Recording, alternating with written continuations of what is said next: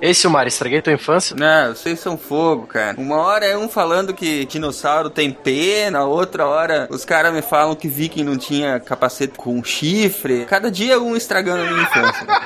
Só falta me dizer que os Estados Unidos não venceu a guerra do Vietnã. Só falta isso mesmo. Né? E aí, cambada, beleza? Oi, professor, tudo bem? Ah, professor. E aí, beleza? Eu não gosto de vocês. Começou bem. E aí, como é que vocês estão? Tá tudo tranquilo? Tá nada. Acabaram de anunciar que a cerveja vai aumentar. Agora vai ser golpe no Brasil. Nessa hora ninguém fala que o governo tá certo. Parou, parou, parou a conversa agora, cara da chamada. Quem não responder vai ficar com falta, hein? Gustavo. Então, professor, parece que o Gustavo ficou preso no trânsito. Então é falta pra esse maldito. Maldito. Marcelo Guaxinim de Trabuco. Meu Deus do céu. Presente, querido professor. Matheus. Aqui, professor, presente. Ronaldo. Presidente. Podia falar, joga muito no Corinthians. Chum. Ele não veio, ele ficou abraçando aquele loirinho da sala do lado. Bem que eu desconfiava, ele nunca me enganou. Silmar. Presunto. Tarik, eu quero a minha cabeça no lugar. Presente, professor. Desde que a aula seja boa. Bem, então hoje a gente vai falar de um tema assim, muito importante, muito interessante, ou não, depende do interesse de vocês, eu acho legal, que é Alexandre Magno ou Alexandre o Grande. O Alex pros íntimos. O leão. Mamãe chamava ele de Xandinho. e ele tocava pandeiro, né?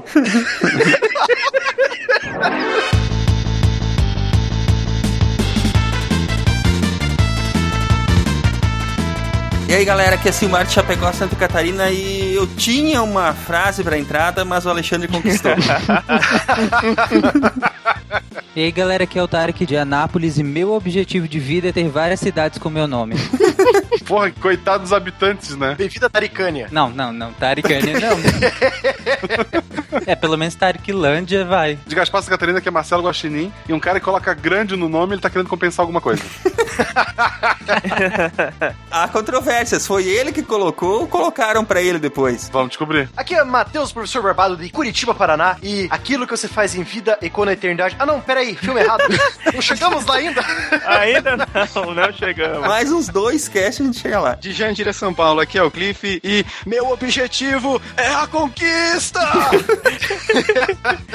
E aí, galera, aqui é o Ronaldo de São Paulo e eu vou me embora pra Passárgada porque lá eu sou amigo do rei. Caraca, um pouco de cultura finalmente, velho. Se tivesse terminado sem essa, eu ia ficar magoado.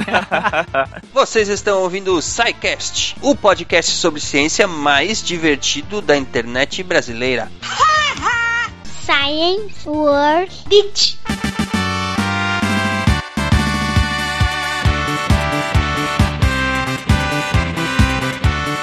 Bem-vindos, ouvintes, à diretoria, sessão de recadinhos do SciCast. E aqui que eu trago os alunos para puxar a orelha, mas hoje não trouxe ninguém para puxar a orelha. Hoje eu trouxe duas pessoas muito especiais, porque hoje é um dia especial em que o SciCast vai finalmente passar a dar dinheiro. Oh, que bonitinho.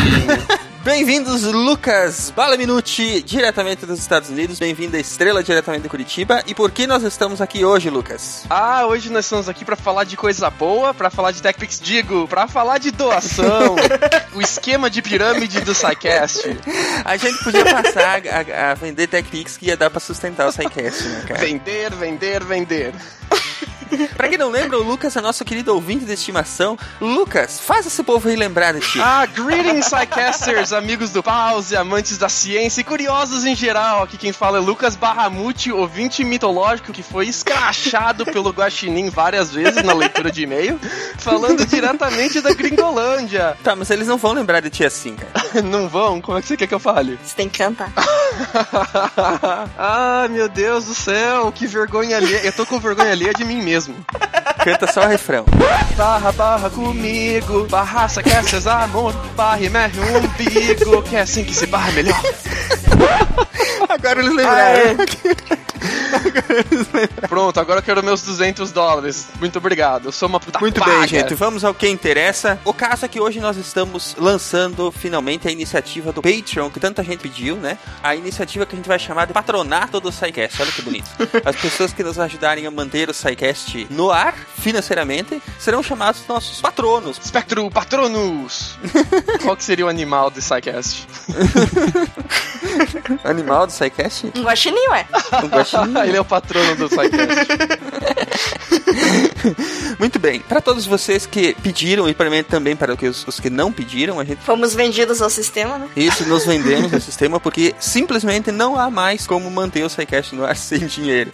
Para vocês terem uma ideia, a gente tá gastando em média 150 dólares por semana só para manter os, os downloads, os arquivos que são disponibilizados via feed no site, né, dos episódios do SciCast. Isso dá em torno de 600 dólares por mês e é uma grana bem alta, não tem mais como a gente manter com o próprio bolso, né? Afora isso, temos eh, despesas com links de internet, com a própria produção, com a mão de obra das pessoas que colaboram com o SciCast, né? E dentre tantas outras coisas, equipamentos que a gente quer comprar para melhorar a qualidade de gravação e tantas outras coisas que para tudo nesse mundo precisa de dinheiro, infelizmente, né? O texto completo sobre isso tá aí na página, tem os links neste post, tem os links direto no site do SciCast, onde está explicado quais são as faixas com que você pode colaborar, né? Começando com 15 reais ou 5 dólares e indo até 450 dólares ou 1.300 reais mensais.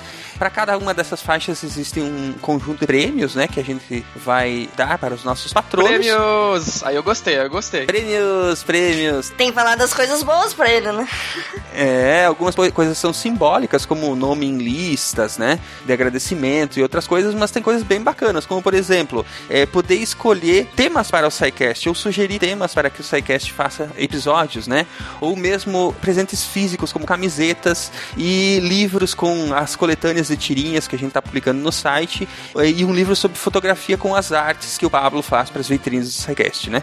A gente trabalhou nisso durante algum tempo, durante um longo tempo, aliás, pedimos opinião de vários ouvintes, né, Lucas? Ah, eu adoro dar palpite.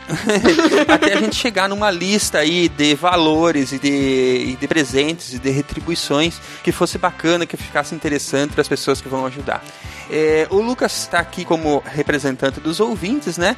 E, enfim, Lucas, fique à vontade, bem-vindo. E se você tiver alguma dúvida sobre o programa de patronato do SciCast, agora é o momento de ajudar também os ouvintes que você está representando a tirar essas dúvidas. Não fui eleito democraticamente, fiz que nem Napoleão e me intitulei aqui representante dos ouvintes, mas eu adorei o sistema de prêmios, eu gostei bastante, eu, e especial- especialmente porque tem beijo no coração, esse eu acho que é o prêmio mais importante.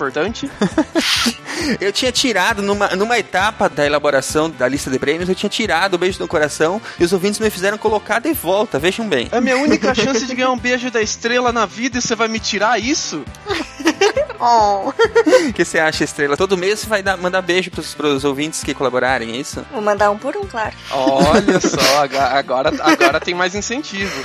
O que eu mais gostei não foi, nem, não foi nem o sistema de presentes, que eu acho que tá super bacana, a escalada que vai subindo de acordo com o quanto você pode contribuir. Você vai sendo mais incentivado a contribuir. Tem prêmios que eu, que eu tô aqui com o olho assim, cheio, brilhando aqui, jogando dinheiro na tela já. Isso, isso, eu acho que vários ouvintes estão jogando também. O Jânio manda muito bem nos cartoons e, e eu queria muito um livro desses pra pôr na cabeceira do meu quarto. É, porém, o que eu acho mais interessante é a transparência do SciCast, porque eu vejo vários projetos de Patreon que eles não são muito transparentes, você doa dinheiro pro produtor de conteúdo, mas você não sabe muito bem o que acontece com esse dinheiro. Isso é o que o SciCast se propõe a mostrar o que vai acontecer com o dinheiro que você investe. Eu acho muito bonito isso da internet poder ajudar naquilo que eles acreditam. Eu acredito muito no poder da ciência, da razão, que a gente tem que divulgar e contribuir. Eu tô maluco pra tentar ajudar e eu quero saber onde esse dinheiro vai ser gasto, hein, Silmar? Nada de só farra com É fandangos e Coca-Cola, hein? Finalmente achei que ia comprar a Ferrari, mas não vai dar ainda, então. Mas o tanque é prioridade, É. viu? Ah, o tanque tem que ter. E o tanque, o tanque eu acho que nós vamos ter que fazer via catarse, filho. Bom, o, o Lucas falou uma coisa muito importante aí que é a transparência, né? O SciCast, ele não tem outras formas de monetização, vai ser só, por enquanto, o Patreon, essa, essa iniciativa de financiamento coletivo na forma de micropagamentos. E a gente acha que essa questão de ser transparente com esse dinheiro que vai ser doado, que vai ser dado pelos ouvintes, que os ouvintes possam ver como é que está a arrecadação, onde é que está sendo gasto, como é que está sendo aplicado.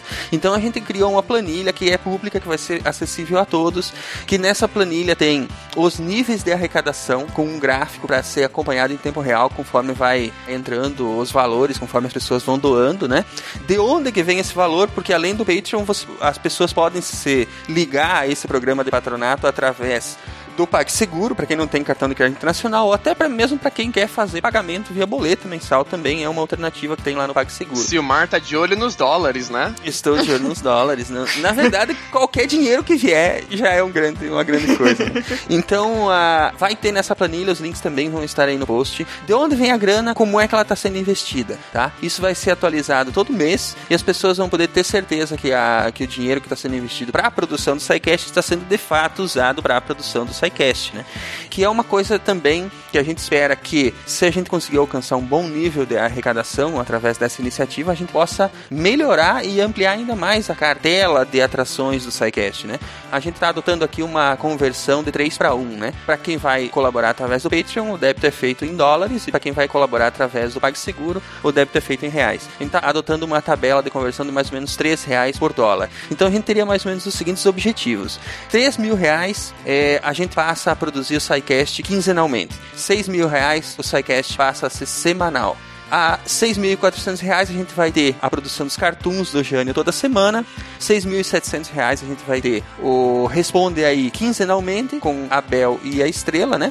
E a partir de 7 mil reais a gente tem o Responde aí toda semana. A partir de 8 mil reais a gente tem a volta do Ciência Pop. Pra quem não lembra, o SciCast começou tímido lá num site chamado Ciência Pop, que era nosso mesmo. Gente, ele acabou com o tempo, porque a gente foi, foi para outros sites, como hoje a gente tá no no Manual do Mundo, né? A gente quer refazer o site do SciCast e publicar conteúdo em texto também, artigos é, referentes à divulgação científica. E se a gente chegar num patamar de 9 mil reais, a gente vai ter uma atração do SciCast em vídeo. Todos esses patamares eles estão listados tanto na página do Patreon quanto na página do PagSeguro e vocês podem então é, acompanhar lá como é que vai a arrecadação através da planilha e escolher em qual faixa de contribuição vocês querem se encaixar, né? São 10 faixas começando como eu falei anteriormente, em 5 dólares ou 15 reais e indo até 450 dólares ou 1.300 reais. Mantendo aquela faixa de conversão que eu havia falado anteriormente, é de 1 dólar para 3 reais, né? Pra quem ganha conteúdo de, de graça semanalmente, bom que nem o SciCast, uma bala Juquinha e uma Coca-Cola, vai. É, 15 reais é o... é o. é a gorjeta que você dá pro garçom quando você sai jantar, né? É, eu quero ver o, o Silmar de garçonete pra mim dar gorjeta, então. Sainha curta, vou ter que depilar as pernas anos. Bom, ah, brincadeiras à parte, como o Lucas bem falou, a gente acha que essa iniciativa do SciCast tem colaborado bastante para o enriquecimento da divulgação científica no Brasil, né? E a gente quer continuar com isso. A gente, durante o amadurecimento desse projeto, né, a gente definiu que a missão do SciCast é levar a ciência para todas as pessoas de forma clara e divertida, e é o que a gente quer continuar fazendo para que a nossa visão de uma sociedade melhor, advinda dos valores da razão e do pensamento científico, possa se realizar ou ao menos ficar mais perto para as próximas gerações, para as pessoas que estão vindo depois da gente, né? Tô chorando de emoção. Ah, muito bonito, muito bonito. Eu, eu acho que na internet ah, é o sistema mais democrático de produção de conteúdo que a gente já inventou no mundo. Todo mundo pode criar conteúdo e muita gente cria conteúdo meia boca. Então fica difícil de achar coisa boa que nem o SciCast. Então quando você acha, você tem que incentivar, você tem que ajudar a empurrar pra frente, especialmente quando é uma coisa que você acredita tanto. Faltava um SciCast na minha vida, eu era fascinado por ciência, por cosmos, acessava mil canais e ficava esperando sair uma pontinha de, de podcasts científicos aqui ou ali. E quando eu descobri o SciCast, foi amor à primeira vista. Oh, por isso que ele é o nosso ouvinte de estimação, gente. Ouvinte de estimação. Rola, senta, finge de morto. É, uma coisa importante também é falar que a gente não vai de jeito nenhum fechar o conteúdo só pra quem estiver doando pra gente e tal. Ele vai continuar público na internet pra quem quiser baixar ou assistir, né? Qualquer coisa assim. E quem, claro que quem doar vai ter alguns privilégios, né? Mas É, são- não, não são nem privilégios, são incentivos, né? É, a gente está fazendo essa iniciativa para arrecadação de, de recursos porque a gente quer que o, que o SciCast continue público, continue aberto a todo mundo e alcance ao maior número de pessoas possível, que é esse o principal objetivo, né? Levar a ciência para o maior número de pessoas possível e que também permaneça editorialmente independente. Quer dizer, a gente pode até ter anunciantes daqui a pouco, entendeu? Pode ter. A, a gente tem agências que tentam vender o SciCast, apesar de não termos tido sucesso até o momento momento, mas no futuro nada impede que isso aconteça. Mas a gente quer que editorialmente o SciCast seja independente, para que a gente não precise, por exemplo, depender de anúncios para fazer um determinado programa. São temas polêmicos, assim como política, como a própria religião, que, é, que são temas muito, muito delicados, mas que a gente pode, acredita que podem ser abordados, né, que devem ser abordados, sempre com respeito, sempre de uma forma bem íntegra, mas que podem ser abordados e que de outra forma a gente não conseguiria fazer. Então a gente também acha importante que esse recurso ele garanta a independência editorial daquilo que a gente faz. Né? É isso aí. Humanas, exatas, biológicas, dinheiro e coração, com a união de seus poderes é o Capitão SciCast! o poder é de vocês! Muito bem, é isso aí então, gente. É, já nos estendemos demais nessa sessão de, de, recados, né? Vamos ao programa de hoje. O programa de hoje vai estar bem bacana. Ele fala sobre uma pessoa que conquistou muito durante o, o período de vida dele. Então, nós esperamos que vocês também nos ajudem a conquistar muito e a levar o SciCast ainda mais, mais longe, ainda mais pessoas. Então, fiquem agora com o programa. Muito obrigado, Lucas. Muito obrigado, Estrela. Digam tchau pro nosso povo. E vamos ao nosso programa dessa semana. Depois do programa tem lá a nossa leitura de e-mails que também está especial hoje. E é isso aí. Um abração e obrigado a todos. Abraço, amigos Tchau, do galera. Uhul. Tchau. Aê.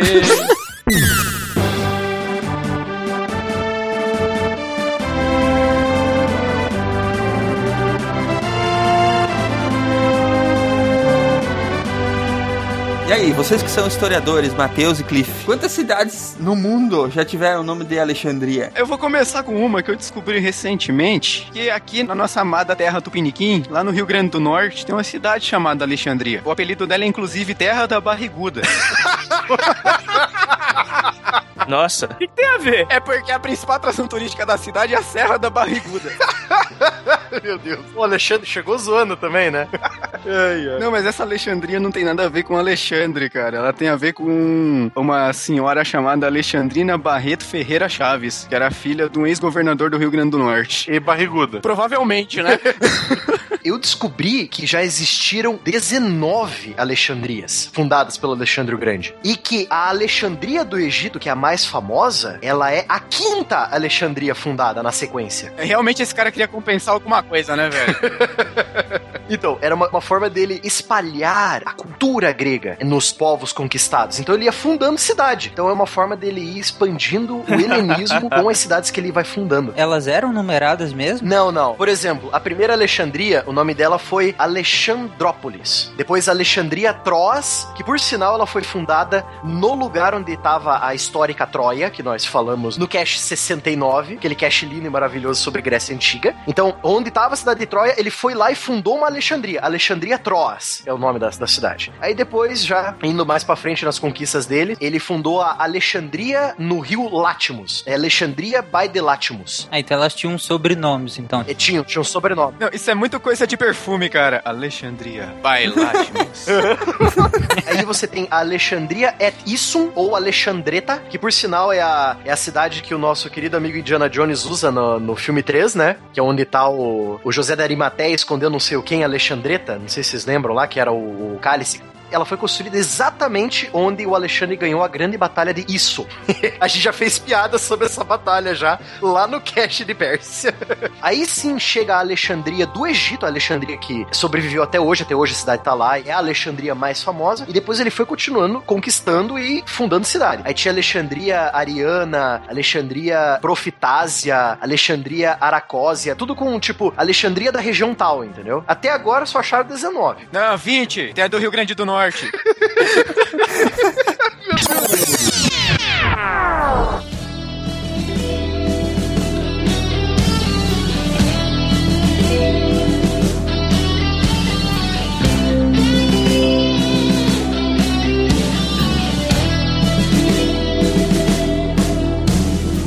Ele tinha um grande sonho: criar um mundo onde não haveria gregos nem bárbaros, onde não haveria vencedores nem vencidos. E tão grande era a confiança que tinha em seus sonhos que lutou sem descanso para fazê-los realidade. Só a morte, que o levou ainda muito jovem, impediu-o de completar seu grande projeto, de unificar povos sobre uma única cultura, um único império, um único mundo. Esse grande homem tornou-se um mito, uma gigantesca lenda para todo o mundo antigo, e essa é a história desse grande general. Uma saga que revelará os segredos de uma Grécia desconhecida pelos textos escolares. Um retrato histórico e ao mesmo tempo emocionante dessa que é uma das mais fascinantes figuras da história humana. Seu nome era Alexandros, filho do grande rei Felipe II, e seu destino era se tornar o maior general e estrategista de todos os tempos, o imperador adorado como Deus.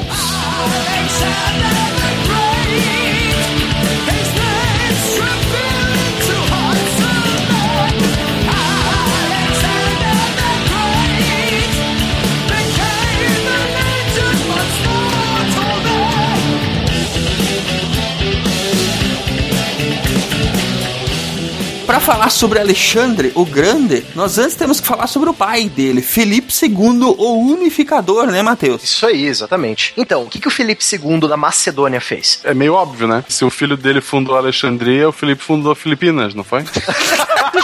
Deus do céu! Meu Deus, cara, essa estourou todos os limites.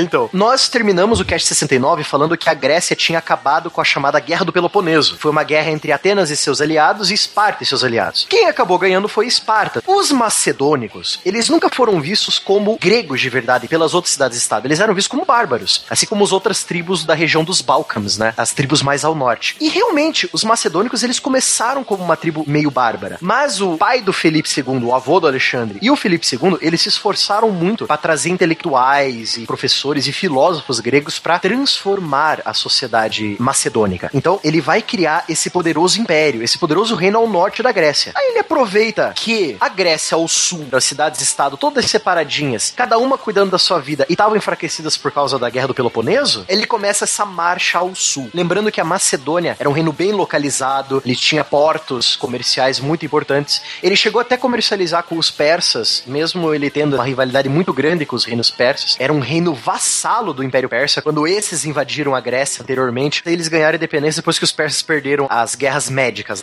Então, os macedônicos eles se interessavam muito por estratégias de guerra, por manobrar grandes exércitos, por novas tecnologias militares e por um tipo de unidade militar pouco utilizada ou não utilizada pelos gregos ao sul, a cavalaria pesada. Tanto que mais tarde nós vamos ver que a principal unidade militar do Alexandre é uma unidade chamada a Cavalaria Companheira, que é a cavalaria pessoal, né, a guarda pessoal do Alexandre, lá formada por mil cavaleiros fortemente armados. Essa cavalaria, ela era considerada a serviço do rei, por assim dizer, ou, esse tipo de infantaria, esse tipo de força, ela era usada de outra forma, não só a serviço do rei? Ela funcionava como guarda pessoal e como unidade de ataque. A cavalaria companheira, que a gente chama hoje em dia no- na história militar de cavalaria de choque. Mas ela era usada como a primeira frente de combate ou era pra dar o último golpe no exército inimigo? Ela dá a volta, ela flanqueia o inimigo e ataca ele pelos lados ou por trás. Ela dá o golpe fatal. Tipo, é a faca no coração, É entendeu? o golpe de misericórdia.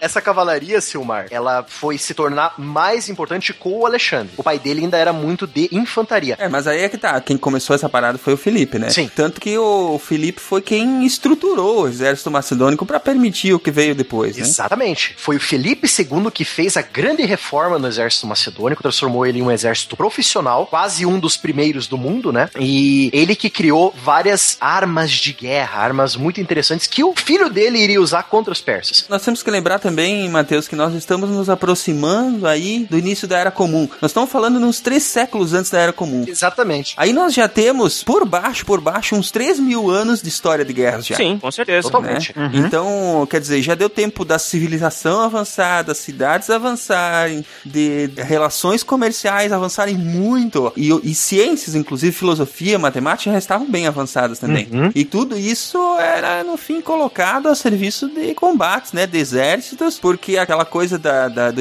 expansionismo, ele existe desde sempre. Sim, a gente sempre vê a tecnologia sempre indo mais pro meio militar, porque é sempre o meio militar que vai acelerar a pesquisa tecnológica. Sim, isso é padrão de qualquer cultura. O pessoal mudou de trabalhar o bronze pro ferro porque foi provado em campo de batalha que o ferro tinha uma resistência melhor do que o bronze, entendeu? Então a guerra ela sempre vai avançar a tecnologia. Infelizmente, isso é uma coisa do ser humano. Pensando nisso, o que, que o Felipe II fez? Ele não, os, os engenheiros dele, os estrategistas, eles criaram um novo tipo de lança para os hoplitas usarem, a chamada sarissa. É uma lança de 6 metros de comprimento, é isso mesmo? É grande. Ela é muito grande. Caramba, velho. Pra você ter uma ideia, Silmar, a lança da hoplita grega comum, antes dessa, dessa modificação dos macedônicos, ela chega no máximo, no máximo, a 2 metros e meio, 3 metros. Que já é grande, né? Ela é o dobro da lança do hoplita comum. Mas qual que é o objetivo dessa lança ser tão grande? Geralmente era feito a chamada parede de lanças. É aquela parada que o soldado coloca a lança no chão E levanta. e levanta ela pra quem estiver avançando se estrepe todo. Sabe aquela cena no Coração Valente? É aquilo. Mais ou menos aquilo. Olha só que interessante, aquele lindo, maravilhoso filme do Oliver Stone, que o título é do nosso Xandizinho, né? É Xande pros íntimos. Com aquele grande ator, Colin Farrell, coloca um irlandês com um cabelo pintado de loiro pra interpretar um cara que viveu no ano 320 a.C. E que provavelmente tinha cabelo preto. Ah, Jesus de olho azul e cabelão. Mesma coisa. Mas a questão é a seguinte: o que esse filme do Oliver Stone faz é mostrar, quando mostra, né, as batalhas. Aham. E a- mostra exatamente como que funcionava a falange macedônica com a Sarissa. Era realmente uma parede de lanças. Então a primeira fila apontava a lança reto, a segunda fila já um pouquinho inclinado, a terceira fila um pouquinho mais inclinado, aí as outras filas atrás deixavam ela pra cima, Aham. escorada no chão. Parecia um leque de lança. Mas na época eles usavam pra parar a carga de infantaria ou a carga de cavalaria? Porque os outros exércitos usavam cavalaria ou não? Então, esse tipo de tática ela foi usada pra parar os dois, tanto cavalaria quanto infantaria. Porque como a lança é muito longa, o cara a pé e o cavaleiro não conseguem chegar ao soldado que tá segurando a lança, porque ela é muito comprida. E as que quebram na frente, as de trás dão conta também. Então era interessante que, por exemplo, se os cavalos chegassem e quebrassem as da frente, ainda tinham vários outros níveis pra trás que iam matando, né? Não, se fosse cavalo, as da frente se iam lascar com certeza, né? Porque a carga do cavalo é. Era um tremendo mecanismo de defesa. Imagina o seu cavalo, você indo na fúria, na correria, reto pra uma parede pontiaguda. O teu cavalo vai receber umas três pontas de lança no mínimo, cara. E você vai receber uma também. Então por que eu faria isso? Porque mandam. Não, mas é que tá. eu- você levanta essa parede no último minuto, entendeu? No último segundo. Mesmo que não fosse surpresa, mesmo que eles levantassem muito tempo antes, iam fazer o quê? O outro exército ia ficar parado esperando até eles cansarem? É isso. A hora que ele for trocar de mão, a gente avança. é. Então, fora a Sarissa, os engenheiros dele também criaram vários tipos de armas de cerco, armas de sítio, ainda no tempo do Filipe II. Coisas que os gregos ao sul raramente utilizavam. Então, ele criou duas armas muito importantes. Como é que mais ou menos funcionava a indústria bélica daquela época? Porque isso aí não aparecia do nada. Não, com certeza. Foi um esforço do Felipe trazer especialistas na área e esses especialistas estavam com a mente a mil, cara. A criatividade deles era inimaginável. Tu tá dizendo que investir em educação traz benefício pro povo? Quem diria? Caramba. Nas histórias dos grandes impérios, que sempre tinha grandes pensadores, grandes cientistas, grandes inventores, ferreiros, armeiros e etc., para poder suprir aquele império. Com essas ideias, nós tivemos uma ferramenta muito importante que vai lembrar muito uma arma medieval da Europa. Tipo, os gregos inventaram cinco, seis séculos antes da própria Idade Média, sabe? Que é a chamada gastrafetes. Da palavra grega gastra, de gastro, de barriga, e fetes de flecha. Então, o arco e flecha de barriga. E ela tem esse nome justamente porque você armava ela apoiando na sua barriga para você poder puxar o arco para fazer a tensão de encaixar a flecha. Entendi. Era o princípio da besta medieval. Interessante, né? Isso depois foi acabar sendo usado lá na Idade Média mesmo. Exatamente. Outras coisas legais que eles inventaram nessa época aí é, foi o Oxybeles, é isso? Oxybeles, exatamente. A Oxybeles é uma versão aumentada da Gastrafetes para lançar dardos muito maiores. É uma arma de cerco, é uma arma de sítio, não uma arma contra infantaria, é uma arma para derrubar portões e muralhas. A grosso modo é uma catapulta de flecha. É, exatamente. Ela tinha um sistema para empurrar o projétil que nunca tinha se visto antes no mundo, que a gente chama hoje em dia de catapulta de torção. Então o que, que é isso? Você tem várias cordas com, misturada com couro e tendões de animais. Você coloca é, um, um dos eixos da arma nessa armação de corda e tendões. Você usa força elástica acumulada para lançar o projétil. Vai com uma força inimaginável. Nós vamos deixar um link aí que é para um artigo que fala sobre a artilharia grega, sobre as catapultas e outros equipamentos aí de guerra que a gente acabou de falar. Tanto a Oxybelis quanto a catapulta de torção funcionavam do mesmo jeito. Só que a Oxybelis lançava flechas gigantes e a catapulta de torção lançava as boas e velhas rochas. Pedras não existem. Tem certeza que não eram aerolitos? Alexandre III da Macedônia. A lenda lhe deu o nome de Alexandre o Grande. Mas ele também era conhecido como Alexandre o Destruidor. Quem entrasse em seu caminho era esmagado, ele aniquilava. Alexandre se considerava um deus. Seus admiradores o consideravam um gênio militar. Seus inimigos o chamavam de diabólico. No Oriente, ele é um vilão. Seu nome no Oriente é Skender. E ele é Skender, o assassino. Skender, que traz a morte. Skender, destruidor de cidades. Ele é o bicho-papão. Avançando um pouco, como é que o Felipe II deixou o reino pro Alexandre? Porque ele morreu, né? Ele morreu em 336 antes da Era Comum. Como que ele morreu? O Felipe ele estava celebrando o casamento de uma das filhas dele com o rei Alexandre de Epiro, que era um estado um pouco ao norte ali, onde seria hoje a Albânia, quase ao norte ali da Grécia. Aquela velha tradição de consolidar poder através de casamentos, né? Exatamente. De repente, chega um cara que estava disfarçado de guarda pessoal do rei Felipe e enche o cara de facada nas costas. Acho justo. Depois, logicamente, antes do cara ser espancado pela multidão, foi descoberto que ele era um espião persa. Ele foi contratado pelos persas para matar o Felipe. Tá contratado, tipo, olha, você vai ganhar uma grana muito boa. Exato. Tipo, ele matou, a multidão pegou ele logo em seguida e descobriram isso nesse intervalo. Pegou ele, lincharam ele, aí ele falou para quem que ele trabalhava, quem que chamou ele para fazer esse serviço. Aí ele falou: "Ah, foram os persas". Aí terminaram o serviço do linchamento, mataram ele. Durante o linchamento ele falou. Isso. E confiaram. Os persas, eles sempre foram inimigos naturais dos gregos, desde as primeiras invasões. E Tarik tá defendendo os persas, é isso mesmo que eu tô vendo? o cara tá vendido assim pro chefes também, é outro traidor. Olha aí, ó. Se eu sou o Silmar, eu fico ligado, hein? E assim, nós temos essa vontade, essa gana que o Alexandre tem de conquistar a Pérsia inteira. Primeiro porque foi os persas que mandaram matar o pai dele. Aí ele foi se vingar, né? Foi concluir os planos do pai dele, que foi conquistar a Pérsia. É a La Revanche! La Revanche antes do La Revanche.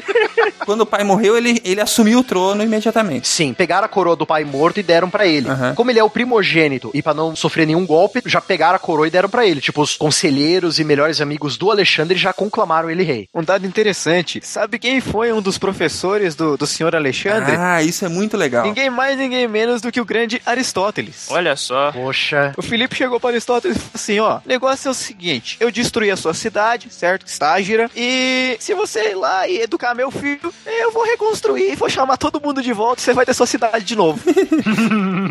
As principais eh, referências que a gente tá tomando aqui, né? Óbvio, além das fontes terciárias e quarteárias que a gente pesquisou, mas é exatamente a A biografia Alexandre o Grande de Plutarco, um biógrafo grego do século I, da Era Comum. Ele diz o seguinte sobre o nascimento do Alexandre. Grego falando de nascimento de gente importante. Eu já até imagino. Para dar ares de épico, de uma divindade mesmo do Alexandre, ele diz que Alexandre tinha a sua raiz nos antigos deuses e semideuses, e não só isso, teve um sonho premonitório dizendo que esse rapaz ia chegar longe. certo? esse menino tem futuro. Essa porra vai conquistar a terra pra caralho. E essas biografias, entre aspas, né? Elas eram escritas é, baseadas em, em tradições orais ou em outros escritos. Como é que era normalmente isso? Então, as tradições orais elas eram bem comuns na, na Grécia desse tempo, mas como Plutarco já escreveu isso 300 anos depois, ele já tinha fontes escritas, mas daquele jeito, né? Porque história, história oral é um negócio complicado, porque eu falo uma coisa, o Matheus entende outra e conta pro Silmar uma terceira. É o telefone sem fio, né, cara? Mas é como você frisou, né? Não dá pra gente ter plena certeza. Então única informação que a gente tem é, é a mais confiável por falta de fonte. A gente não pode contestar pra dizer se isso aqui é, é verdade ou não. Mas também aquela, né, aquela biografia que a gente tem que olhar e falar, é. Tá, tipo, é aceitável, mas talvez não seja muito isso, sabe? Essa fonte, então, é uma fonte quase primária, né, é, Cliff? Sim, com certeza. É o mais próximo de uma fonte primária, né? Eu acho que o texto mais relevante do Plutarco é aquele que fala do início do universo, que ele fala do bebê gigante pulando na água. No cast de história, tu consegue fazer isso, pô? Ele fica matutando pra ver como é que ele vai fazer, cara. É, cara, os ouvintes pedem. Demorou uma hora, gente. É um avanço.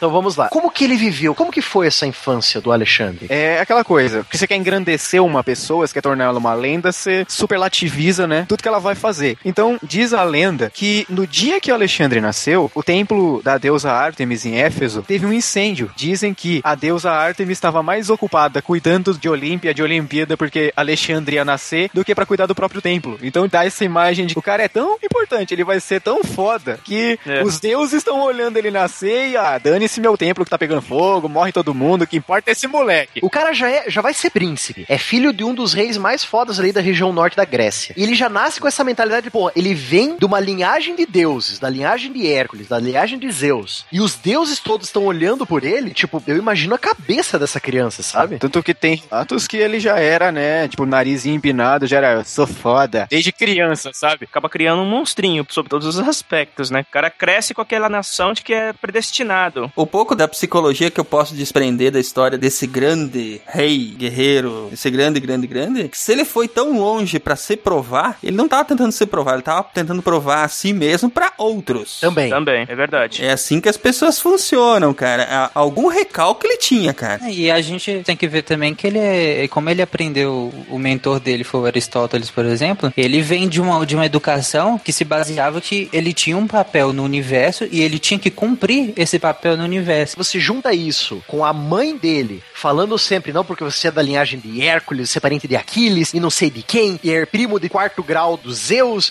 Aí você junta isso com a educação a, aristotélica que ele teve. Aí o cara, tipo, eu tenho que fazer isso porque eu sou isso, entendeu? Sinceramente, eu não sei como é que ele não morreu mais cedo, porque se fosse eu, tipo, não ia ter medo de nada.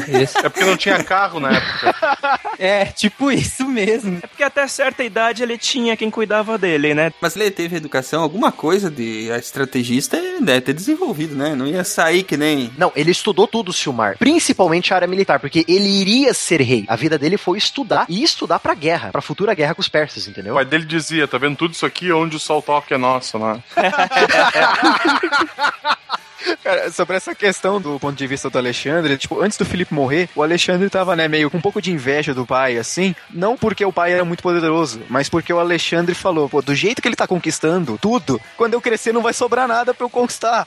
Foi ele que matou, cara. Eu disse. Foi ele que matou o Felipe. Eu disse. Praticídio.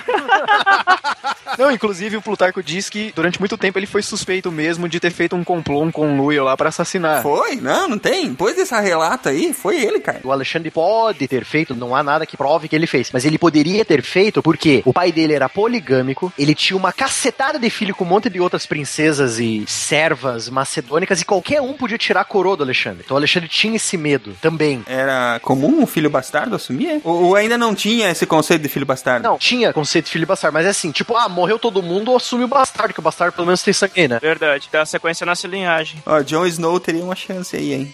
Se tu parar pra pensar que a história foi escrita muito tempo depois e que uma acusação de assassinato ia sujar o nome deste grande herói que foi o Alexandre. Eles apagam, né? Eles simplesmente apagam. É, vamos mudar isso aqui pra não sujar esse herói e não ter essa mácula. Foi o cara, não adianta. Vocês vivem fazendo revisão de tudo nisso aí. Podem revisar a história do Alexandre, cara.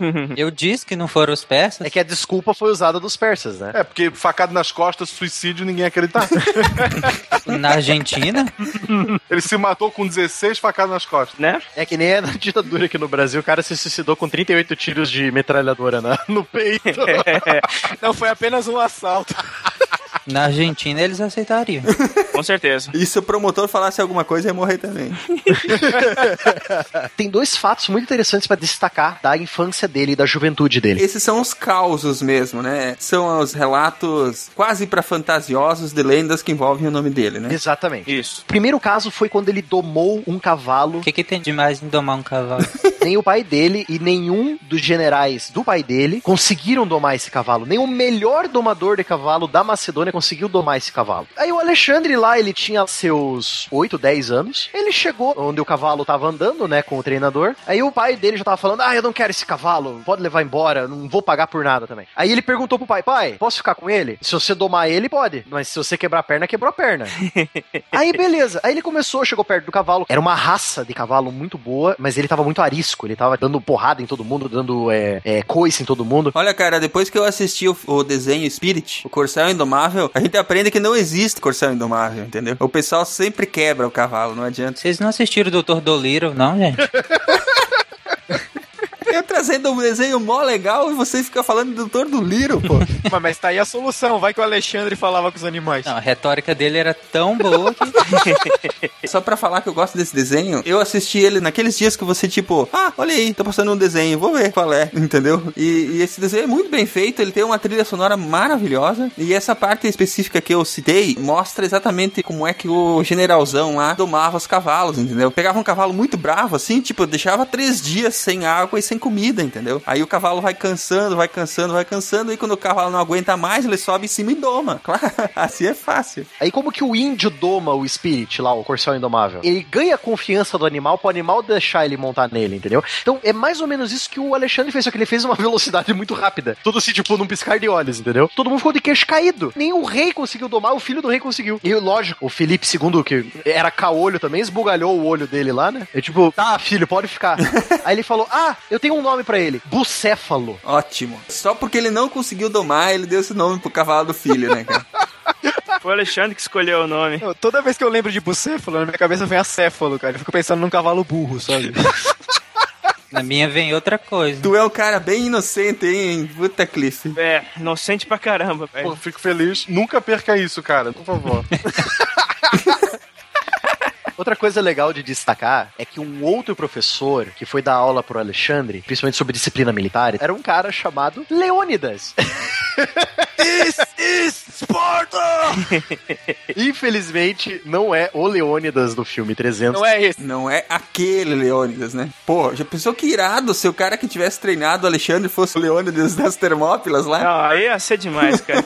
Aí eu dar o braço a torcer e dizer que o cara era descendente de Deus É tudo. verdade. Esse Leônidas, que é parente da mãe dele, da Olímpia, ele dava as aulas, instruiu o Alexandre no que o pai dele começou e não tinha tempo de terminar porque tava fazendo mais herdeiro. Um lugar que tem descrito como é que funcionava esse período de treinamento militar dos jovens nobres, vamos dizer assim, mais ou menos dessa época, mas eu imagino que seja um pouco parecido. É os livros do Con Eagleton, o Imperador. Adoro esses livros, cara. Pra mim, ele é o Bernard Cornwell da Roma Antiga, cara. Ele relata aí no primeiro livro exatamente como é que era esse período que a criança ia crescendo e se tornando adulta e recebendo o treinamento, né, e, e o ensino. Eles tinham tutores, né? Podia ser só um a vida toda que ensina tudo lá pro jovem até ele crescer e se tornar um adulto, ou vários tutores que iam se revezando cada um pra ensinar uma coisa, né? Mais ou menos isso que o Felipe II fez com, com Aristóteles, né, Pra ensinar o Alexandre. O Aristóteles ele ensinou moral, política, várias outras coisas de filosofia para Alexandre, mas ele também ensinou para Alexandre as ciências epópticas e as ciências acromáticas,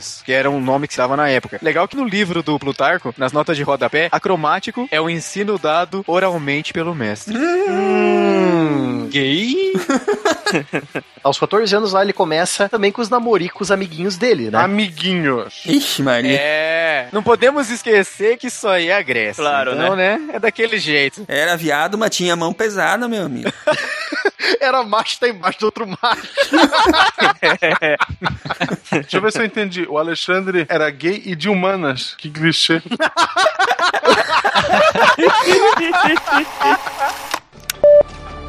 Filipe edificou a Macedônia em duas frentes: diplomacia e força.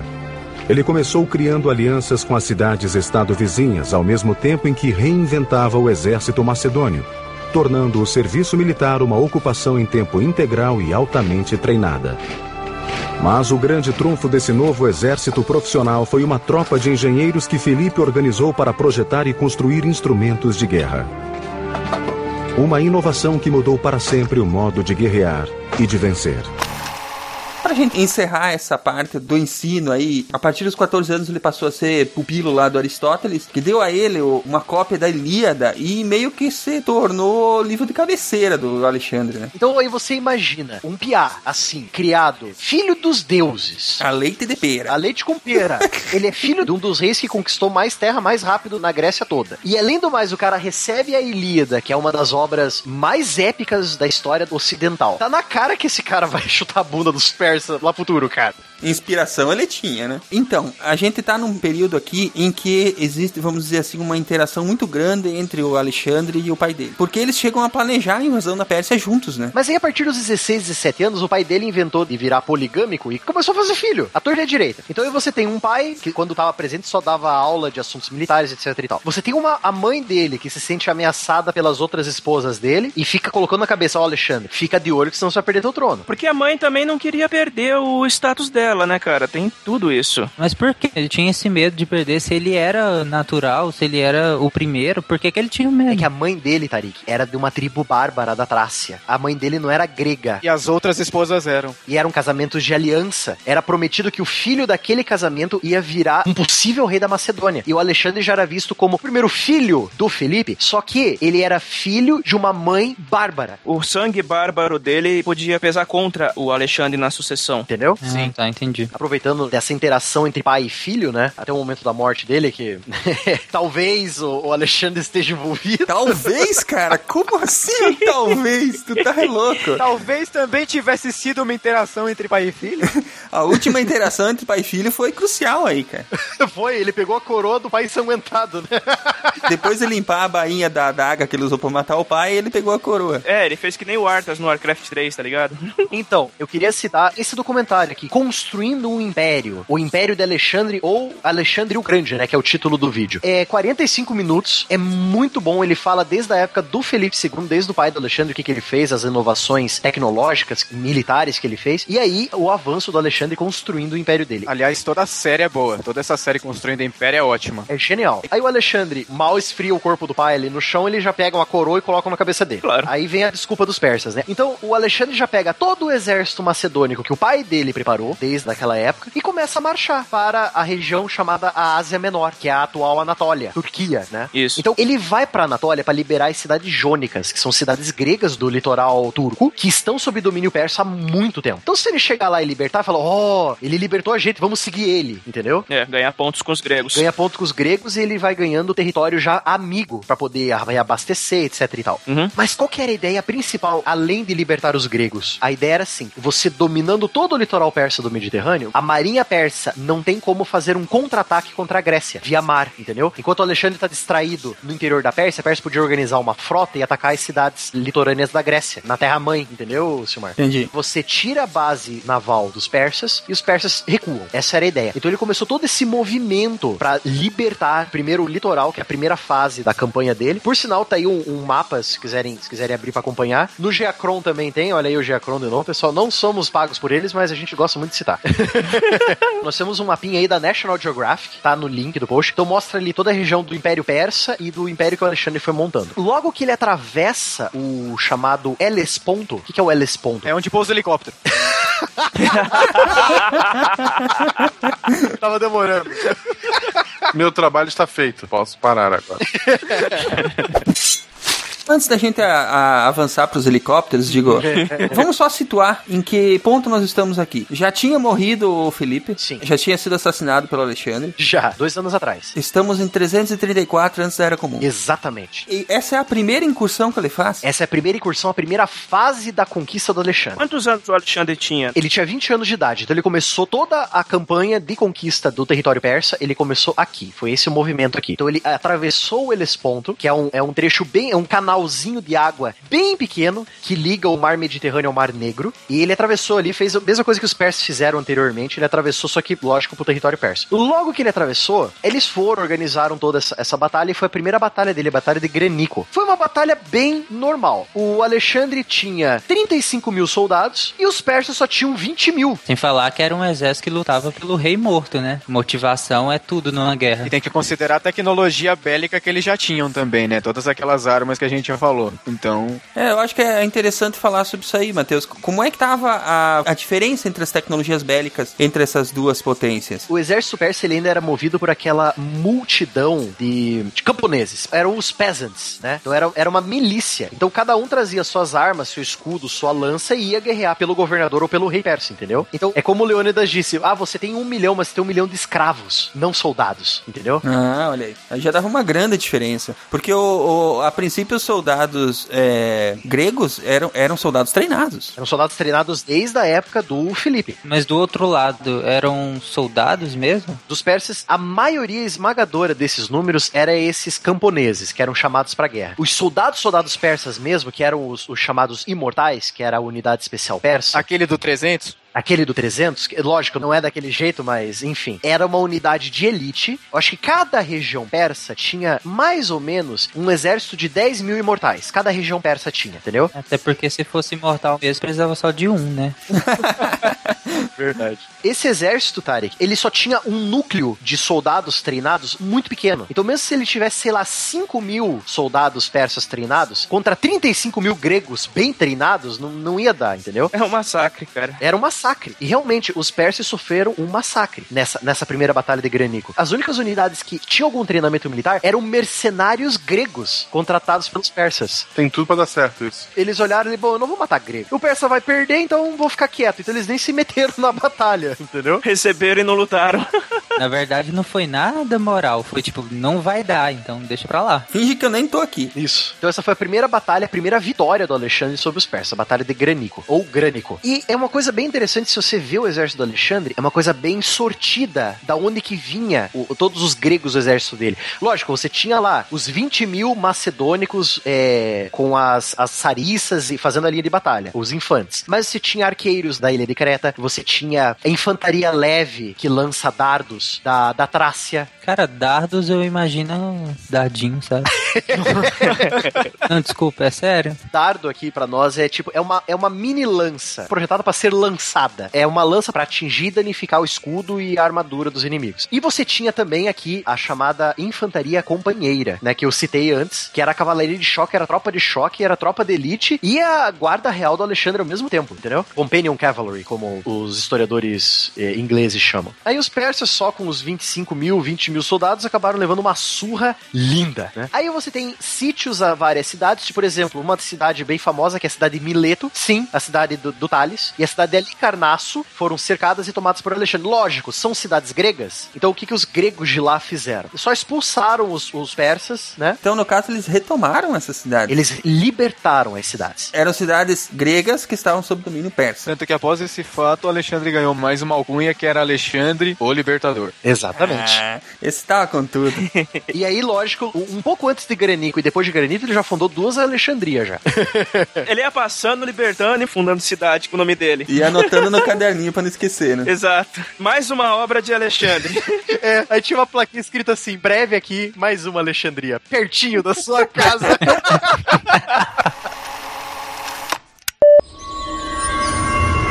Alexandre se espelhou no pai como um grande herói militar, apesar do pai ser completamente ausente. No entanto, a mãe estava em cena dizendo que ele era especial, que ele devia realizar coisas grandiosas. Beleza, aí os persas, tipo, eles foram perdendo. Aí o governante Arsamis, Arzamis, ele chegou pro rei Dario III e falou: Ó, eu tô levando uma surra aqui. Você vai perder a Anatólia, eu preciso de ajuda. Aí o Dario, ele já organiza um exército. É. Não passava de 100 mil soldados. O exército do Dario. O exército real, comandado pelo próprio Dario. Só que tá aí a coisa. Lembra que a gente sempre brinca com Heródoto? Porque ele não sabe lidar com números. Ele é historiador, historiador não sabe contar. Vocês estão misturando exatas com humanas, cara. Não tem como dar certo. Por exemplo, ele falou que o Dario organizou um exército de 400 mil soldados, mas não chegava a 100 mil, entendeu? Nos números atuais. E o Alexandre só tinha um exército de 40 mil soldados, 5 mil a mais porque ele foi reforçado por tropas jônicas do pessoal que foi libertado, né? Aham, foi bem assim. Aí nós temos a segunda grande batalha da, da primeira fase da guerra do Alexandre, a batalha de Issos. Os persas estavam organizados em um lado do rio, bloqueando a passagem do Alexandre que ele queria marchar para o sul agora. Ele queria libertar onde hoje é ali a Síria, o Líbano, Israel, Palestina, sabe? Ele queria já ir para lá. Então toda a Anatólia já estava libertada. Só falta libertar essa parte ao sul e chegar no Egito para cortar o litoral persa. Se nós fôssemos olhar o mapa atual, até que parte é aí que nós estamos falando? Nós estamos falando da cidade de Antioquia, que está, se eu não me engano, em território turco. Bem na fronteira sul da Turquia e fronteira norte da Síria. Faltava pouquinho pra conquistar toda a península ali. É, sim, todo o litoral da da península já estava tomado. Só faltava marchar ao sul, libertar o resto do, do litoral. Norte da África, na verdade, né? Faltava passar por aquela região da faixa de Gaza ali. Isso. E mais três territórios à escolha. Vixe. Exatamente. Era o mundo conhecido da época. Aí os persas estavam bloqueando o lado do rio que o Alexandre queria passar. Então o que, que o Alexandre fez? Ele atraiu os persas pro lado dele do rio, lógico, os persas morderam a isca. Vem cá, vem cá, te dá uma balinha, vem cá. Obrigado, senhor K, pela referência.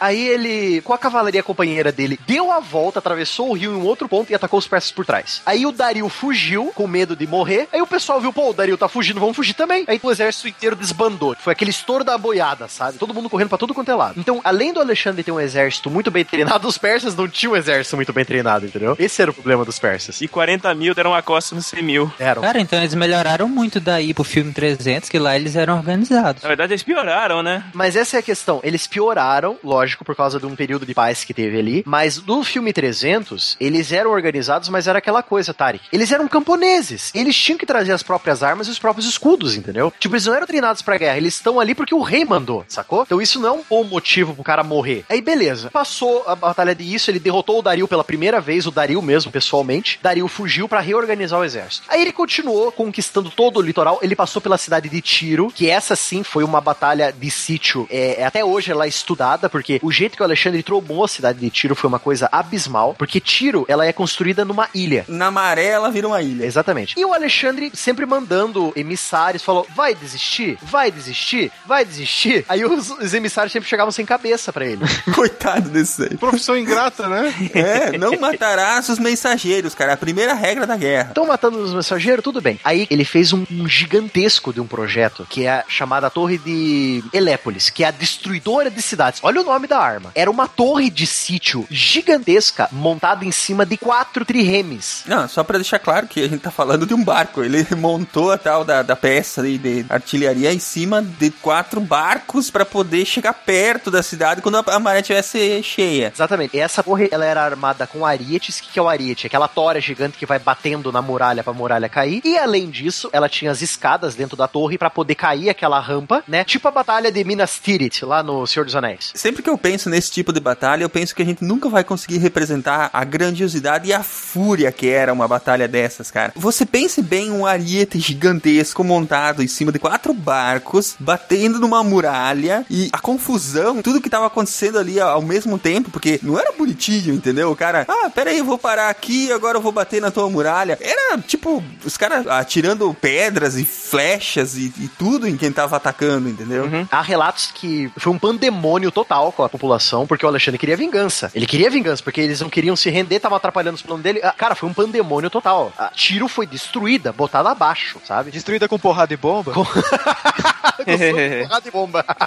E dizem que a população escutava trombetas vitoriosas dos macedônicos e barulho de tambores, que não era o barulho de tambores, era o barulho do pessoal batendo espadas no escudo, sabe? É uma coisa muito é, apavorante, sabe? É um pandemônio total. Aí, com Tiro derrotada, que era o último ponto do Império Persa que impedia Alexandre de chegar ao Egito, ele finalmente chega ao Egito. Mas olha só, se o Marquinhos interessante, ele chega ao Egito, ele é aclamado como o libertador de novo. É bom lembrar o, o que estava acontecendo com o Egito nessa época. O Egito ele estava sob domínio persa há muito tempo. Não existia um faraó totalmente egípcio há muito tempo. Então, um, um grego chegando para libertar o Egito do domínio persa é o céu, cara. Tipo, os deuses lá, Amon-Ra, os Sete, todos aqueles deuses egípcios chegaram e trouxeram o Alexandre. Ó, tá aqui a libertação do povo egípcio. Tanto que ele foi aclamado como o, o filho de Amon, né? E, e, foi aclamado como a divindade egípcia, né? Como faraó, como filho de Amon, como Deus, cara. Então, o ego dele já foi lá para cima também, de novo, né? Com 24 anos, o cara já transcendeu a mortalidade se tornando um faraó egípcio, cara. Tem gente que não transcendeu nem a casa da mãe ainda.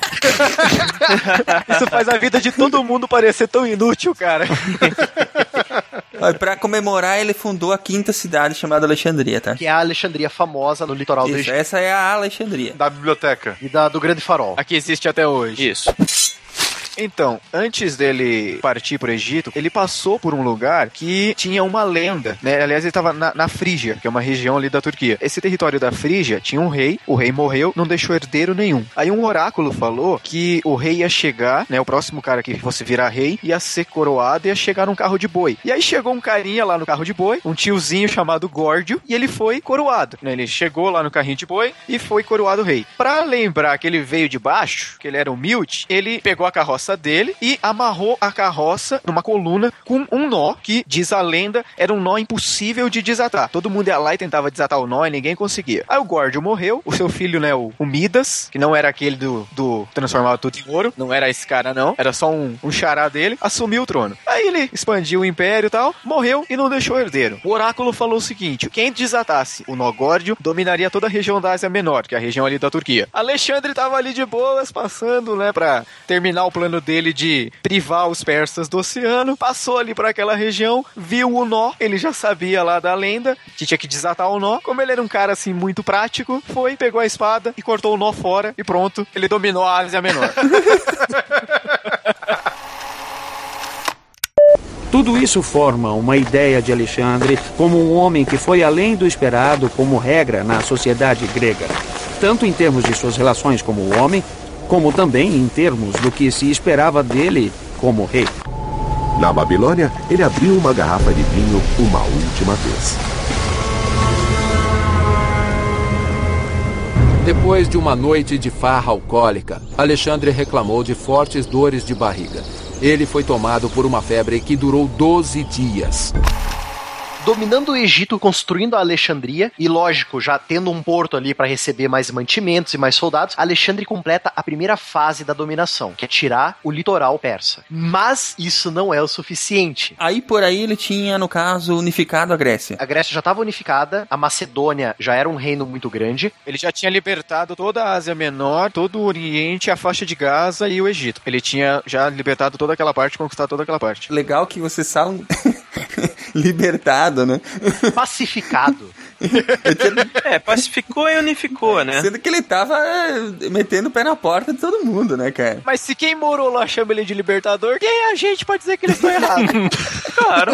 Então, mas aí o que sobrou da Pérsia é a Mesopotâmia, onde hoje é a região do Iraque. Sobrou a Pérsia, a própria Pérsia, que é o Irã. E ali a região onde seria hoje a Palestina, o Afeganistão e os Turcomenistão, Cazaquistão. É legal olhar esses mapas antigos e atuais e comparar. A gente vai deixar os links aí. Porque tu começa a entender a bagunça de etnias que é isso aí, cara. Nossa, é muita coisa, cara. Dá pra entender por que é tão confuso. Se os deuses da ciência permitirem, a gente vai chegar a falar sobre o Oriente Médio atual. E essas coisas que a gente tá falando hoje é muito importante para contextualizar quando a gente chegar lá a bagunça que é tudo aquilo ali, entendeu? É, inclusive pra quem diz que no Irã eles são árabes, eles não são. Eles são arianos. Então, assim, é bem legal para quem quiser já ir fazendo isso, comparar esses mapas, sabe? Já começar a ver como é que a coisa vai se desenhando ao longo dos séculos. Aí já vai a dica de um vídeo que eu achei, que é um cara muito bacana. Ele faz uns vídeos e podcasts no YouTube chamado Groovy Historian. Tipo, o historiador legal, Groovy, sabe? Groovy. e aí ele fez um vídeo usando o Geacron, que é a história do Império do Alexandre, de, de 334 a 326. Então ele foi fazendo de ano a ano como que vai crescendo o, o Império do Alexandre. Isso é muito legal. Então, logo que ele sai do Egito já todo reabastecido, né? Ele vai marchando para a Babilônia, porque a Babilônia era o centro do mundo antigo, né? O centro da Mesopotâmia. Só que aí, o Dario também era meio espertinho de vez em quando. Ele pensou, bom, se ele vai para a Babilônia, eu tenho que parar ele aqui, nesse ponto. Então vou montar meu exército aqui. Então o Dario organizou de novo um exército de 100 mil soldados, de novo lá, fazendeiros lá, vindo de todo lado do Império, e esperou ele na planície chamada Planície de Galgamela, ou Planície de Arbela, também como ela é conhecida. É, é, o Iraque? No Iraque. Então, olha só, o exército de Alexandre agora com 47 mil soldados, reforçado, reabastecido, começou a marchar de novo e foi de encontro ao Dario, antes dele chegar, tipo, a 480 quilômetros ao norte da Babilônia, perto do rio Tigre, que é um dos rios lá da Mesopotâmia. Então, você teve esse choque grandioso do exército. Essa foi a batalha. Você pensa nas guerras de Alexandre contra os persas, essa é a batalha que vem à cabeça, Silmar. A batalha de Galgamela. E outra coisa aí também que a gente só fala que, ah, porque o filme do Oliver Stone foi uma bosta. Não.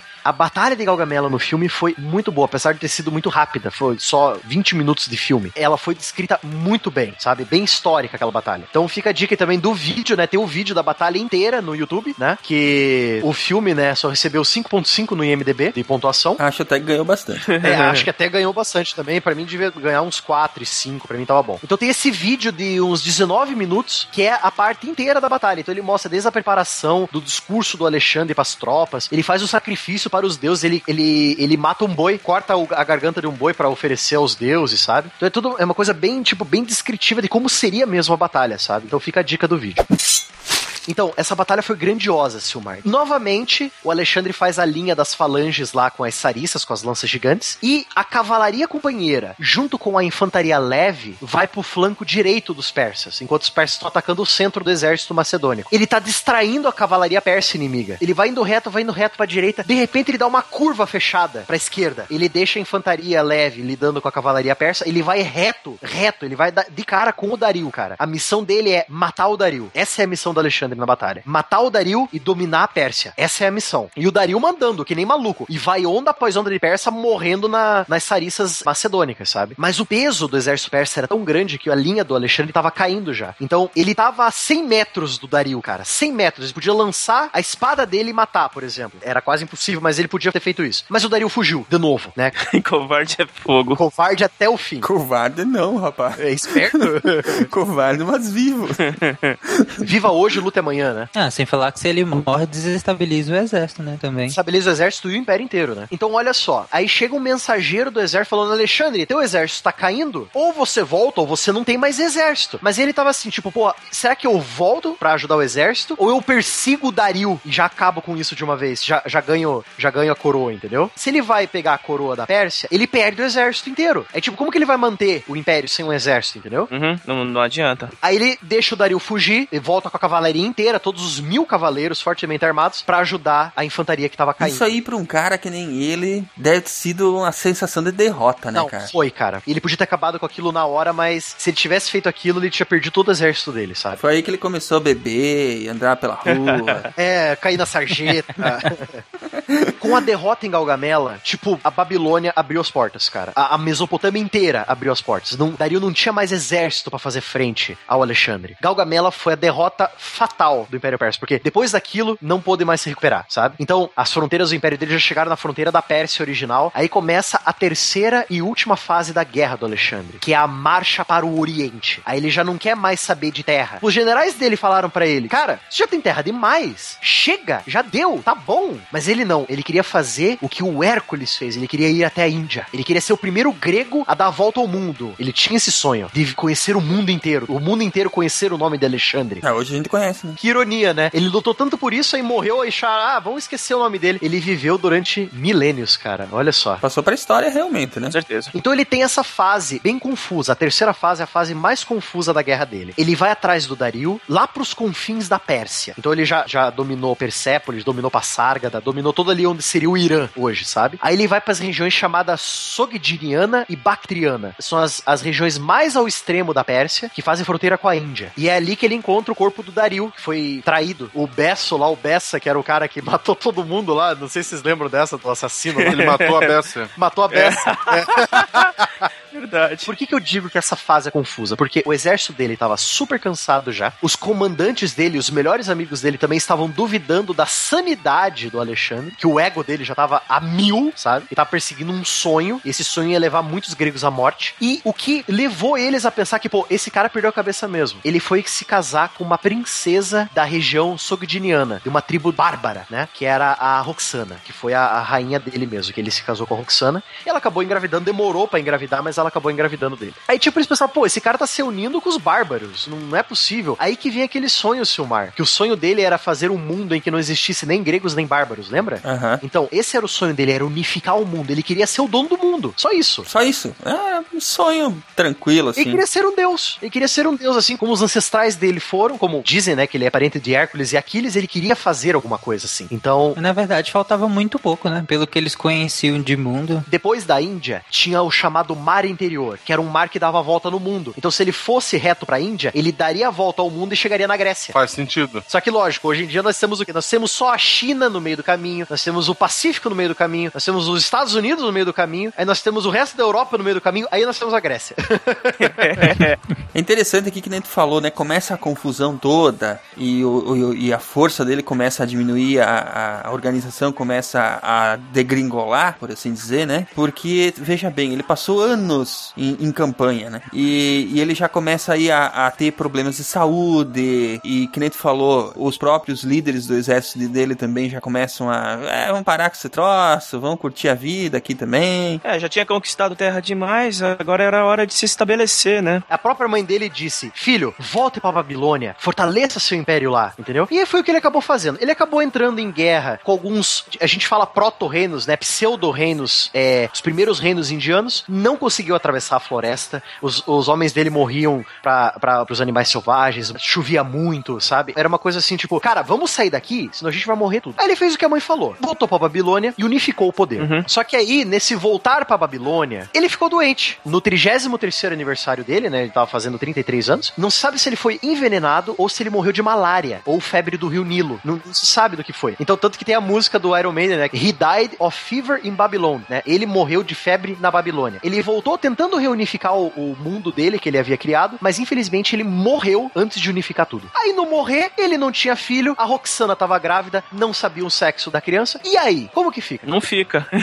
Não fica. É, exatamente. Então os, os grandes generais dele começaram assim: bom, esse império tá muito grande, vamos dividir essa porcaria. Aquela velha briga. Quem vai ficar mais rico, quem vai ficar mais pobre. De sempre, né? Aí Ptolomeu dominou o Egito. Ptolomeu, que era o, o braço direito do Alexandre, era um dos principais generais dele. E é ele que conta a história no filme do Oliver Stone, certo? Que é registrado nos livros egípcios. E ele começa a dinastia ptolomaica no Egito, de faraós, que é da qual a Cleópatra de Roma, A que todo mundo conhece. a Cleópatra que todo mundo conhece, tem origens nesse Ptolomeu. Aí o Antígono, que era outro general, ficou com tal parte e tal, tal, tal. Só que esse problema dessa divisão é que esses generais brigavam entre si. Não era uma coisa bonitinha, ah, você fica com essa parte. Nada disso. Não. Principalmente entre o Ptolomeu e o Seleuco. Os dois pegaram ali, tipo, onde seria hoje. O Seleuco, ele ficou com o chamado Império Seleucida, que ia ali da região onde hoje é a Síria e o sul da Turquia, até a fronteira com a Pérsia, dominando ali a Síria, o Iraque e o sul da Turquia, entendeu? E o Ptolomeu ficou com o Egito. Então os dois brigavam por território ali. Então foi essa, essa coisa dos estados alexandrinos em guerra, sabe? E isso durou por 200 anos até a dominação romana. Por 200 anos as nações helénicas lutaram pelo que sobrou do Império do Alexandre até os romanos chegarem e chutar a bunda de todo mundo.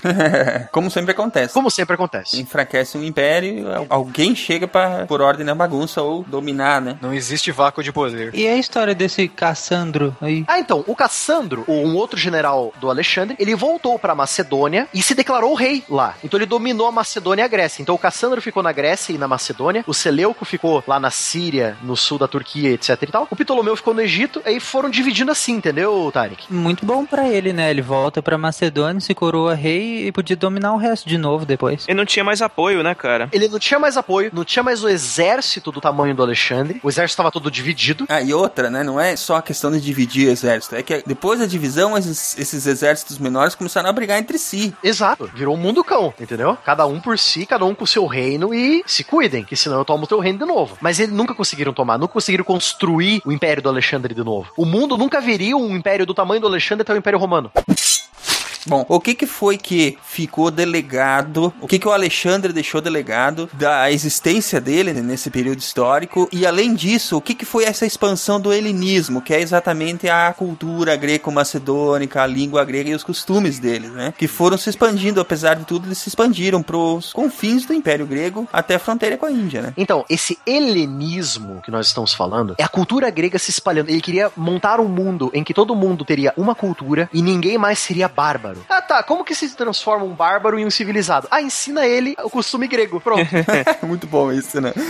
O que eu sempre aprendi é que, mais ou menos assim, é, num contexto em que todo mundo guerreava e geralmente destruía né, o seu oponente, não só as pessoas, mas a, a- a cidade, a cultura, eu sempre aprendi que o Alexandre sempre agiu de maneira diferente, né? Ele sempre tentou preservar a cultura local e, e por isso que disseminou tanto a a cultura helênica por todo o Império Macedônico. Sim, ele tinha esse respeito com essa essas culturas ancestrais. Tanto que ele se casou com uma bárbara, né? Estou usando aspas aqui, né? Ele se casou com uma bárbara, com a Roxana. Que todo mundo olhava, não, essa, essa não é mulher pra casar e ser rainha. Isso é uma bárbara, entendeu? Isso não é mulher pra casar. Eita, as feministas da época.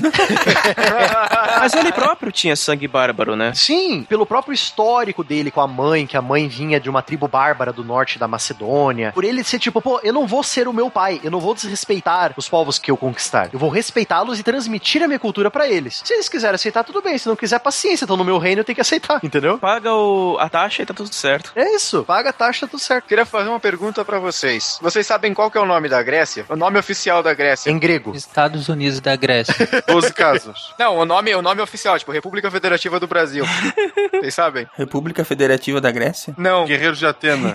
É República Helênica. Em todos os documentos oficiais. Ah, tá. Verdade. É, é verdade, é verdade. A questão aqui é por que, que a gente chama de grego, por que, que a gente chama de Grécia, né? E diz uma, uma lenda que é o seguinte: é, a gente chama de República Helênica, helenismo e helenos, porque a região da Grécia se chama Hélade. Em, em grego é Hellas. É assim que eles chamam a Grécia. Mas diz que quando os romanos vieram, depois dessa, dessa quizumba toda que foi o fim do Império do Alexandre. Aqueles, aqueles reinos que sempre brigavam. Isso. Aí né? os romanos viram lá a boquinha da Grécia ali e falou: opa, vamos lá que é nós. Um soldado bateu no ombro do outro e falou: É nós, mano.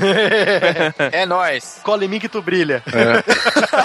então, aí chegaram no território da Grécia e encontraram um povo, que eu confesso que eu não achei nenhum registro histórico desse povo, então por isso que eu acho que é meio legendário, que se chamava Grecoi, o nome do povo. E aí os romanos olharam e falaram: Ah, Grecoi, grego, Grécia. E aí, Grécia é como os romanos chamam a Hélade. Então a gente chama de Grécia por causa deles. Por causa dos romanos. Por causa dos romanos. Mas isso, isso tem em outros casos na história que são assim. Não, por exemplo, a, a Suíça, que é a República Helvética. Exatamente. É, o próprio faraó que não existia no, no Egito mesmo. A, a palavra é posterior. Por isso que a gente fala helenismo. A gente não fala grecicismo, grecização, gregorização ou qualquer porcaria do tipo, sabe? Mas então, o que, que afinal é o helenismo? O Alexandre construiu um mundo que transcendeu as fronteiras de reinos, impérios que vieram depois dele. Chegou um ponto que depois das conquistas do Alexandre, se você fosse um grego, fosse um comerciante grego, saísse da Grécia e fosse comercializar lá na beirinha ali, onde, onde era ali a, a Sogdiniana e a Bactriana, ali perto da fronteira com a Índia, você vai achar que alguém que fala grego, entendeu? Então foi tão difundido a cultura e a língua grega nesse mundo que ela acabou abrindo as portas muito mais tarde para o quê? Para o cristianismo, nos anos 500 depois de Cristo. Porque a primeira língua do cristianismo era o grego. Como toda aquela parte do Oriente Próximo já falava grego, todo mundo já conseguia entender as histórias de Jesus, Abraão, etc e tal. E aquela parte é bem mais ou menos a borda do Império Romano, né? Que é justamente nessa, nessa borda que se dissemina primeiro o cristianismo.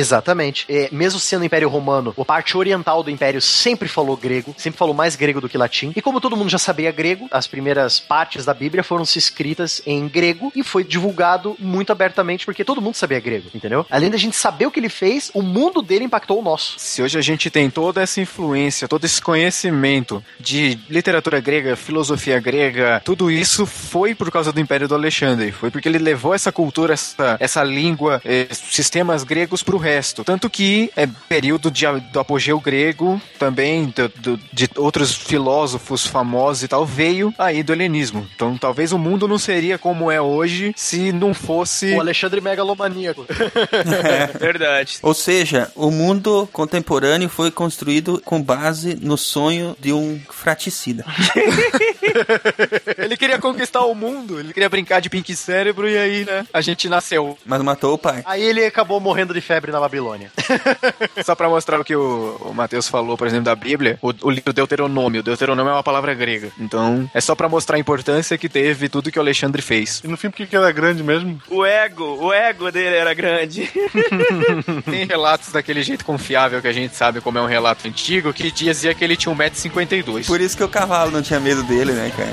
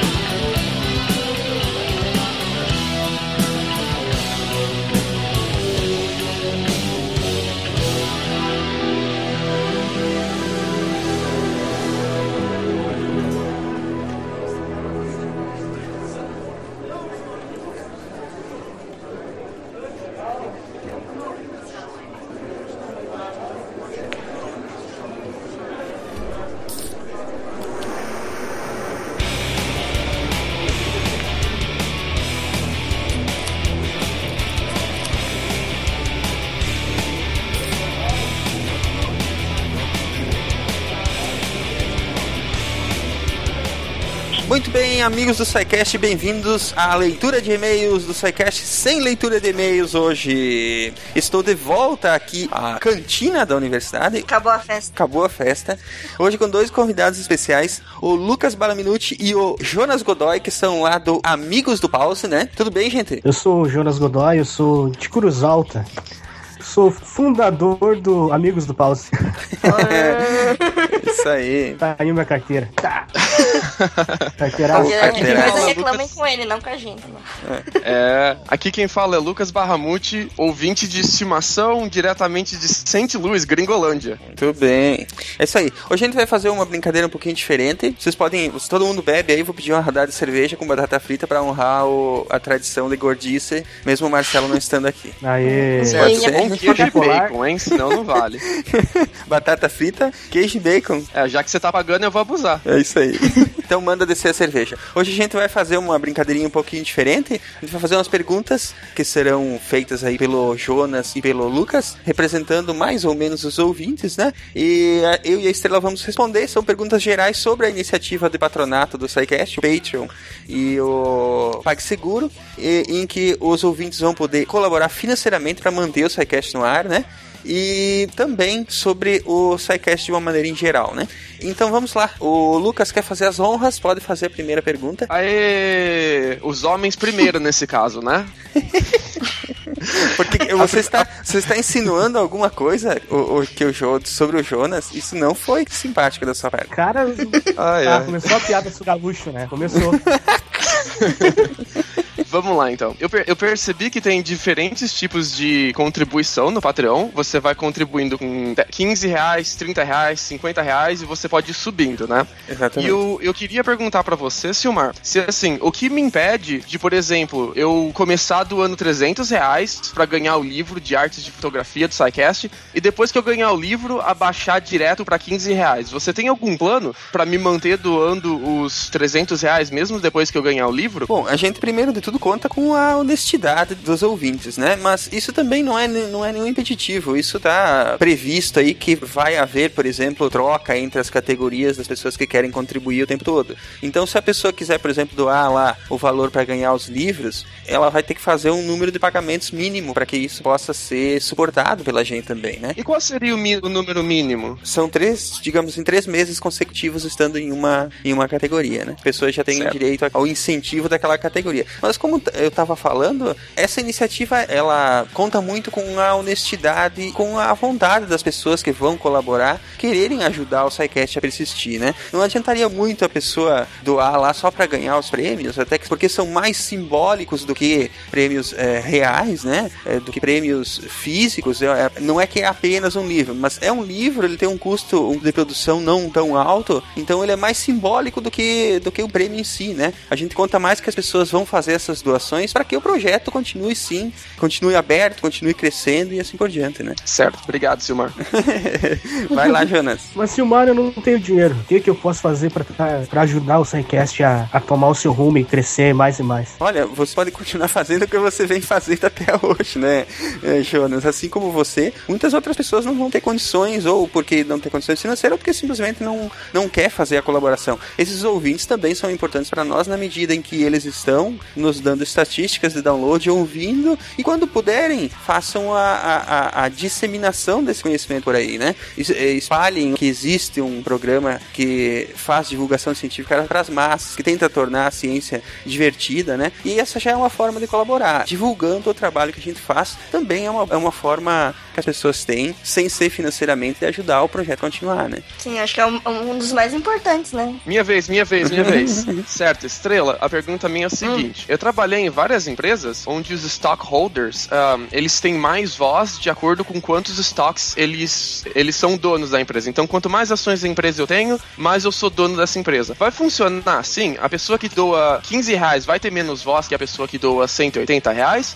Ou elas têm a mesma voz? A voz vai ser a mesma, né? A não ser pelos presentes, digamos que ela vai, por exemplo, quem doar mais vai poder, por exemplo, dar dica de sugestão para gravar um sidecast. Então essa pessoa, ela vai poder gravar ou também participar ou dar leitura de e-mail só apenas por causa disso, assim, mas ela pode, claro, continuar conversando com a gente, dando outras dicas e tal, é Enviando e-mails, né? É, e-mails também não, não vai ser privilegiado por outros motivos, né? É, apesar de estar contemplado aí, por exemplo, alguns tipos de benefícios, digamos assim, para as pessoas que doam mais, como por exemplo poder fazer sugestão de temas para serem gravados e tudo mais, isso não quer dizer que a pessoa que doa mais vai ser mais considerada, né, dentro da estrutura do SciCast. Todos os ouvintes para nós são importantes, todos. A gente costuma responder os e-mails ou interagir nas redes sociais e tudo mais, né? A interação e atenção que a gente dá depende muito mais do tipo de interação que a pessoa está procurando, se ela gosta mais de conversar, ou se ela gosta mais de interagir ou de ajudar de outras formas, é do que do valor, que é,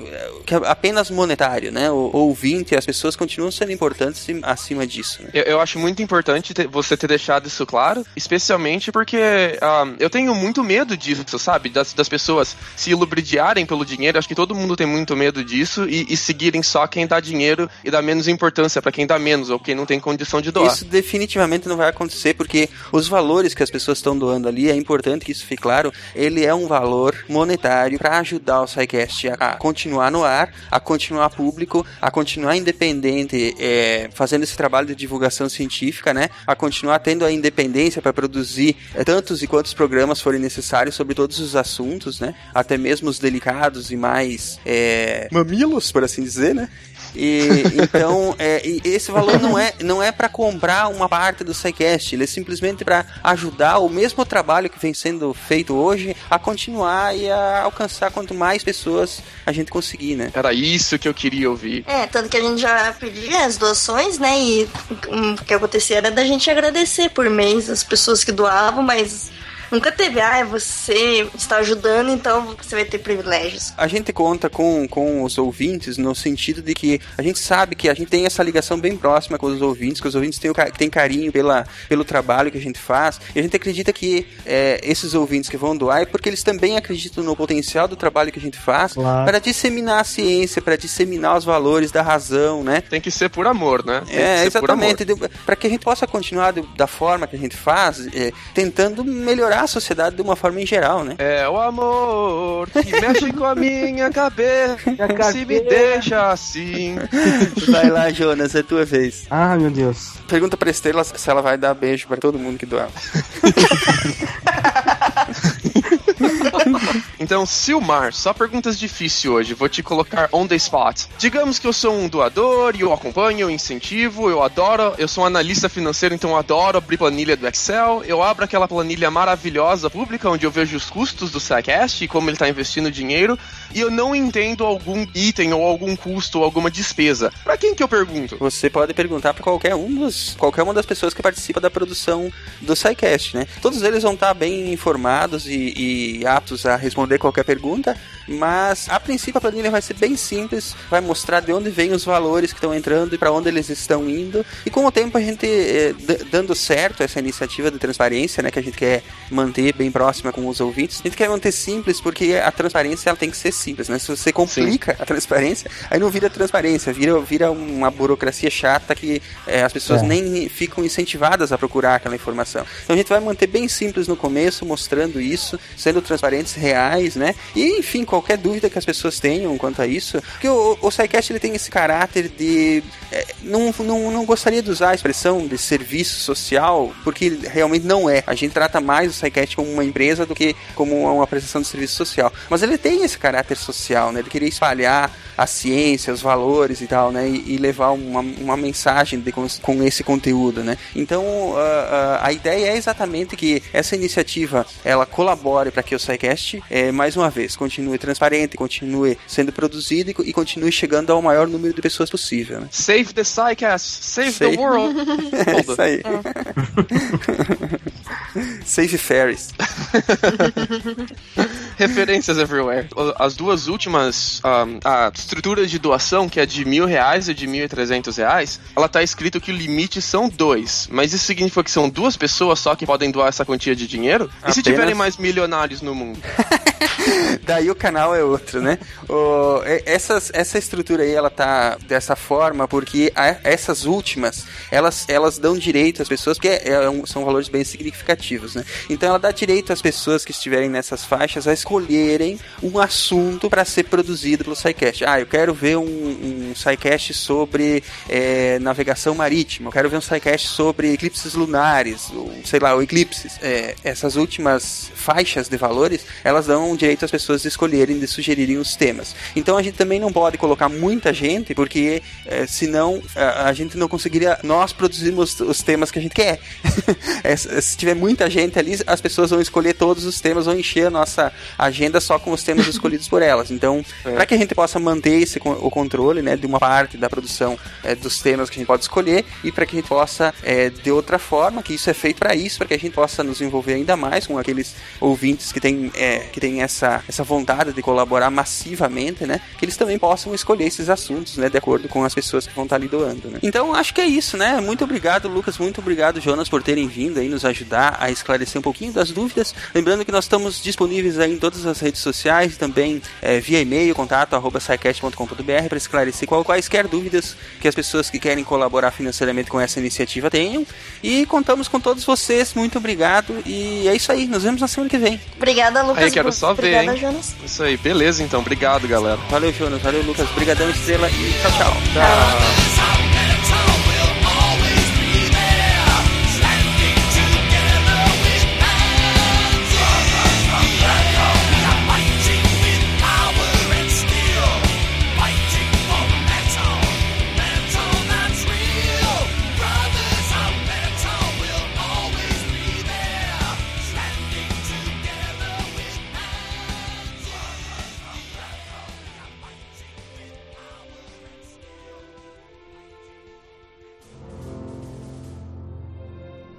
Se a ciência não for divertida, então alguma coisa é errada. Tem que ser divertida, a coisa mais divertida que tem é a ciência.